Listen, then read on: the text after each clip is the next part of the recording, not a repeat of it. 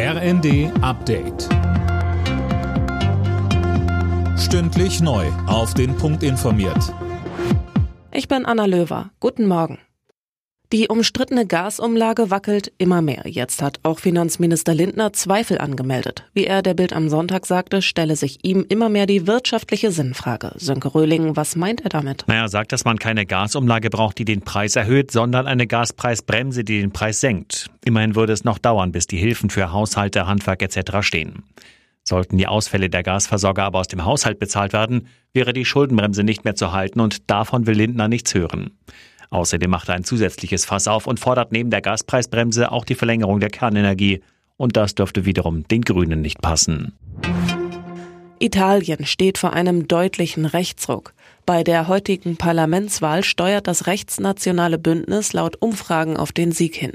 Giorgia Meloni mit ihrer ultrarechten Partei Brüder Italiens ist damit auf dem besten Weg, die erste Frau an der Spitze einer italienischen Regierung zu werden. Der ukrainische Präsident Zelensky fordert die russischen Truppen dazu auf, sich zu ergeben. Seine neue Videoansprache hat er direkt an die jetzt in Russland einberufenen Soldaten gerichtet. Mehr von Tim Britztrup. Zelensky sagte, wer sich freiwillig in Kriegsgefangenschaft begebe, der werde zivilisiert behandelt. Dem russischen Präsidenten Putin wirft er vor, seine Bürger wissentlich in den Tod zu schicken.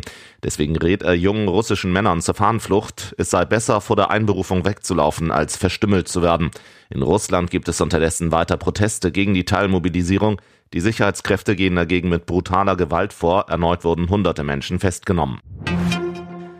Wirbelsturm Fiona hat an der kanadischen Ostküste schwere Schäden verursacht. In einigen Gebieten wurde der Notstand ausgerufen. Hunderttausende Menschen im Osten Kanadas hatten zeitweise keinen Strom. Straßen wurden überflutet, Dächer abgedeckt und Bäume umgeknickt.